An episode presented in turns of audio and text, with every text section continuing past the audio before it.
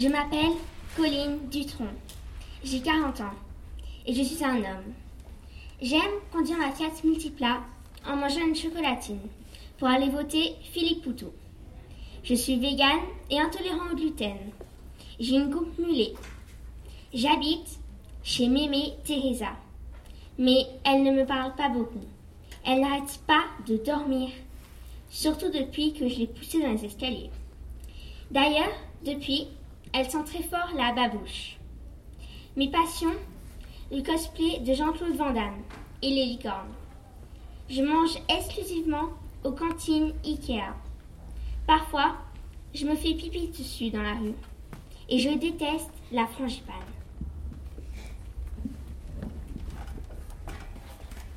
Bonjour, je m'appelle Jakatrina.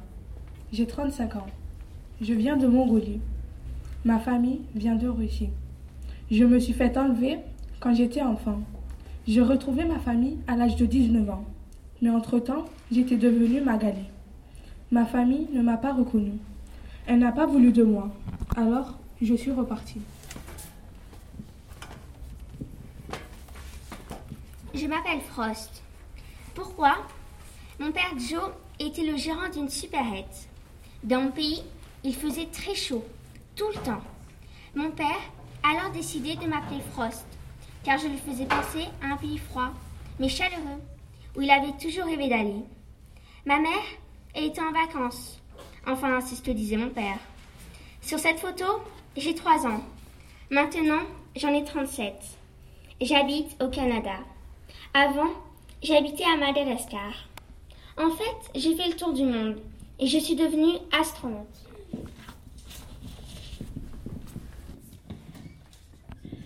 Bonjour. Je m'appelle Paulette. Ce n'est pas mon vrai prénom. J'ai été adoptée par des chrétiens pendant le règne de Mao.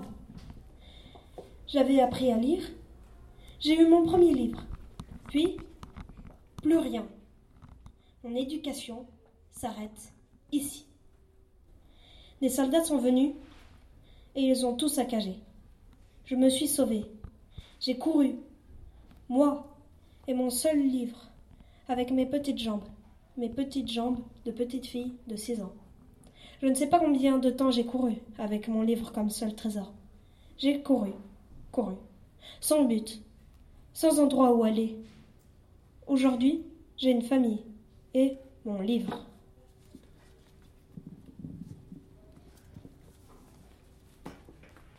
Mesdames et messieurs, flash spécial. Nos envoyés spéciaux ont découvert, en territoire Cranzy, un manuscrit dont nous vous livrons un extrait.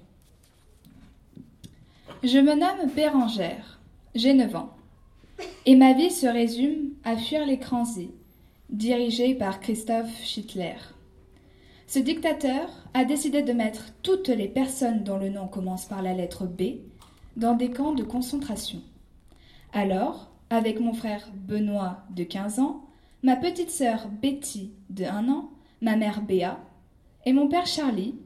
Lui, il le traque parce qu'il est révolutionnaire. On a fui. Un jour, des soldats cranzés sont venus à la maison et ont emmené maman.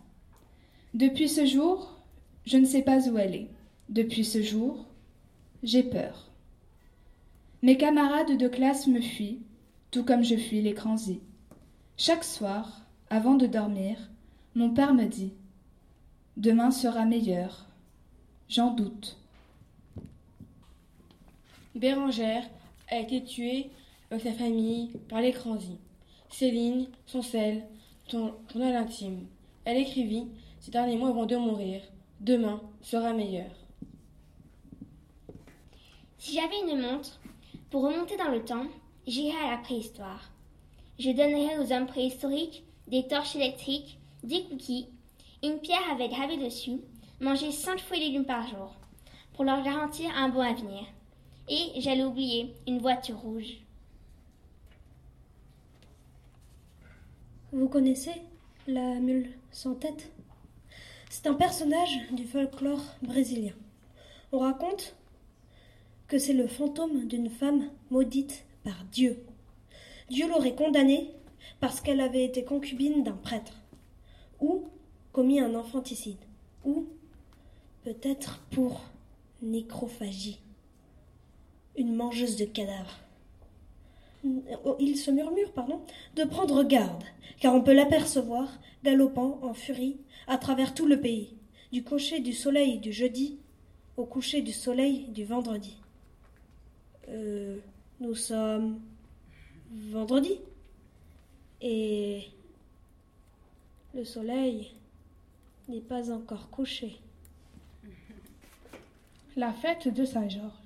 Il était une fois un dragon féroce, cracheur de feu. Il vivait dans une caverne, en haut d'un village, dont les habitants étaient terrorisés. Il avait capturé une princesse, qu'elle surveillait jours et nuits. Un courageux chevalier, amoureux de la princesse, est allé combattre le dragon vaillamment. Il était tellement puissant et rusé, que le dragon eut des blessures mortelles. Le chevalier, en tuant le dragon, sauva la princesse et délivra le village de la peur. C'est ainsi qu'est née en Catalogne la fête de la Saint-Georges, où les hommes offrent une rose à leur bien-aimé. Des millions de roses, de roses envahissent les rues et les maisons par les villes et les villages. Cette fête est remplie des couleurs et des odeurs des fleurs. C'est une tradition romantique. Légende catalane transmise par Hamzam El Madiouni. Si j'avais de l'inspiration, je vous dirais que, que j'aimerais vivre dans un monde sans racisme, sans homophobie, sans la manif pour tous, sans la famille Schuttler, sans la Fiat Multipla, sans Cortex, sans le nom Chocolatine, sans guerre, sans le hand spinner, sans ma voisine de table, sans dictateur, mais avec la science infuse. Mais ça, si j'avais de, de l'aspiration. Cordialement, Sidoine. Le marchand de dattes. Sur l'île de Djerba, une très belle île au sud de la Tunisie, vivait Ali, le marchand de dattes. Un matin, de très bonne heure, juste après l'appel de muezzin et de la première prière, il chargea sa mule et se rendit au souk de la ville, à trois heures de marche de là. Il emportait sur sa mule sept gros sacs de belles dattes et espérait en tirer un bon prix. Vers midi, le souk était en pleine effervescence. Ali avait déjà vendu cinq sacs de dattes et il était très content. Un vieil homme s'approcha de lui et le salua. Que la paix soit avec toi. Voilà. J'ai très envie de dates, mais je n'ai pas de quoi les payer. Alors voilà ce que je te propose. Si tu m'offres un sac de dates, je te dirai comment trouver un sac d'or. Ali écouta attentivement les indications du vieil homme et partit en courant à la recherche du sac d'or. Arrivé au lieu dit, bien à l'écart de la ville, il trouva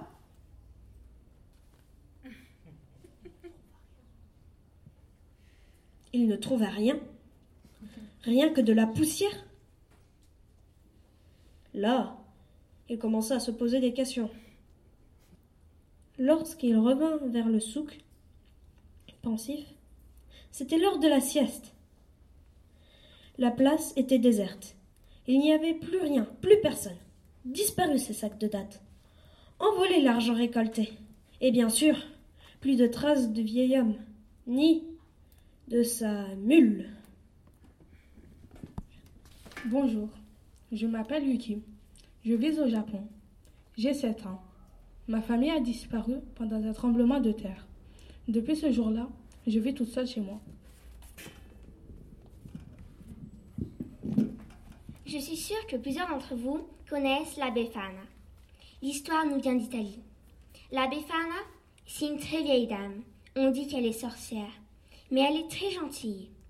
On raconte qu'au temps d'avant, à la naissance de Jésus, les rois mages se mirent en route vers Bethléem pour lui offrir des cadeaux. Mais voilà, ils se sont perdus en route. Ils ont croisé une étrange vieille dame avec un chapeau noir et un grand nez. Ils lui ont demandé de les accompagner, mais elle a d'abord refusé, car elle voulait finir de ranger ses fardeaux de bois. Plus tard, elle a regretté, et elle a préparé un panier rempli de victuailles et de gâteaux. Mais voilà, les rois mages avaient fait bien du chemin, et ils étaient déjà trop loin. Alors, la vieille dame s'arrêta à chaque maison avec des enfants, y distribua ses cadeaux et gâteaux. Voilà comment depuis chaque année, dans la nuit du 5 au 6 janvier, la Befana passe dans chaque famille et donne des cadeaux et bonbons aux enfants. Pour être sûr d'en avoir, il faut accrocher une chaussette près de la cheminée ou de la fenêtre, préparer une mandarine ou une soupe de haricots, pour que la Befana passe de maison en maison et dépose des bonbons dans la chaussette. Mais attention, pour les enfants passage, ce sera un morceau de charbon. Comme la Befana n'est pas vraiment méchante, le charbon est en fait du sucre, du sucre coloré en noir ou de la réglisse. Le voyage de Madou. Bonjour, je m'appelle Madou, j'ai 16 ans. Je viens de Guinée-Conakry. Mon histoire est difficile à raconter. J'ai mis 18 mois à arriver ici depuis que j'ai quitté mon pays. Mon premier échec dans la vie Je n'ai pas pu aller à l'école, au village. Mon père avait décidé autrement. Puis, il est décédé. Ma mère s'est remariée. Nous sommes allés au Mali avec son nouveau mari. Mais ce monsieur n'a pas voulu de moi. Peu de temps après, ma mère est tombée malade et est morte aussi. Alors, un ami de ma mère m'a emmené à Goa, mais n'a pas pu me garder là-bas. Il m'a confié à des personnes qui partaient en Algérie, à travers le désert, en pick-up. Ces personnes m'ont laissé, m'ont dit de me débrouiller. Je suis restée seule, deux jours. Un arabe m'a pris avec lui et m'a emmenée jusqu'à Dabdab, en Libye. Je suis restée enfermée chez lui plusieurs jours. J'avais peur. Il ne me laissait pas sortir je ne comprenais pas ce qu'il voulait. Puis un jour, j'étais emmenée dans un camp, avec d'autres personnes, à Zentan, toujours en Libye. Là, il fallait travailler dur. Ceux qui n'y arrivaient pas étaient frappés violemment. J'avais peu à manger, et le travail était très dur pour moi. J'ai été le plus jeune du camp. Un jeune ami à moi a été frappé à mort. Alors, ils ont eu peur d'avoir des histoires, car il n'y avait car il y avait eu un mort. Ils m'ont attaché et m'ont emmené jusqu'au bord de mer et mis dans un bateau, la nuit. Je ne peux pas dire combien de gens étaient avec moi dans ce bateau. J'étais malade. L'odeur du gasoil et le mal de mer étaient insupportables. J'étais couché au sol toute la traversée. Le bateau est arrivé jusqu'en Sicile, à Catane. De là, comme j'étais très malade et blessé, j'ai été transféré dans un hôpital près de Milan. Je ne comprenais pas l'italien, je ne comprenais pas ce qui se passait. Quand je suis sortie de l'hôpital à Milan, j'ai été interrogée, et lorsqu'ils ont vu que je parlais français, on m'a donné cinquante euros, et on m'a mis dans le train pour la France. J'ai réussi à arriver à Nice. C'était l'hiver, il gelait. Après quelques jours dans la rue, un monsieur m'a recueilli, a fait des démarches pour que je sois pris dans un foyer. D'abord à Rodez, puis ici, à Valence. Je ne sais pas ce qui va se passer ensuite, mais je suis très content d'étudier. Le petit farceur. Il était une fois un jeune garçon qui vivait dans un village avec sa mère. Chaque jour, il gardait dans la montagne les moutons qui appartenaient aux gens du village. Parfois, il s'ennuyait. Alors, pour s'amuser, il inventait des blagues. Un jour, il arriva en courant sur la place du village en criant Au secours, au secours Un loup est en train de dévorer tous les moutons. Tous les gens du village se mirent en route, avec leurs couteaux et fourches, pour aller tuer le loup. Mais lorsqu'ils arrivèrent, ils trouvèrent le troupeau intact, intact, et aucune trace du loup. Les gens du village étaient très énervés. Ils rentrèrent au village sans amour. Le jour suivant, la même chose se passa, et recommença les jours d'après. Les gens du village étaient épuisés mais y aller chaque fois, car chaque habitant voulait protéger ses moutons. Un jour, notre petit farceur arriva en courant, plus vite et en criant plus fort que d'habitude mais ce jour-là, personne ne l'écouta. Alors le jeune garçon remonta dans la montagne où il y avait vraiment le loup cette fois, pour protéger ses moutons, mais le loup, avec sa meute avait dévoré tous les moutons, et ensuite il mangea le jeune garçon. Histoire imaginée et écrite par Johanna. J-1. Les vacances sont en quelques heures. En quelques heures, on va prendre dans nos tiroirs nos habits, prendre nos valises. Dans quelques heures, la liberté. Mais dans quelques minutes, la gênance arrive. Je suis en retard. Merdonnette et chocolat tiède. Des escaliers doivent être montés. Mais je ne vous ai pas dit, je suis un vrai boulet, ambulant. Quand soudain, soudain, une pièce s'en mêle. Les élèves de quatrième aussi. Mon cœur palpite. Mon cerveau se met en mode off. Et là, je tombe devant toute la terre. Quarante personnes. Je suis morte. Eh non, t'es encore là, Paula. J'en ai marre de ma vie. Va voir un psy. Je suis escaliphobie. Du coup, t'as vu un psy? Ça va mieux depuis? Mais pire que ça, j'ai fait ma pirouette devant Rodolphe, ce gars au basket crade. J'entends déjà les murmures, genre Oh la fille, elle est tombée, un truc de ouf.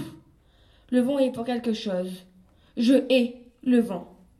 J'arrive, péniblement en cours, les yeux humides. Oui, j'ai pleuré.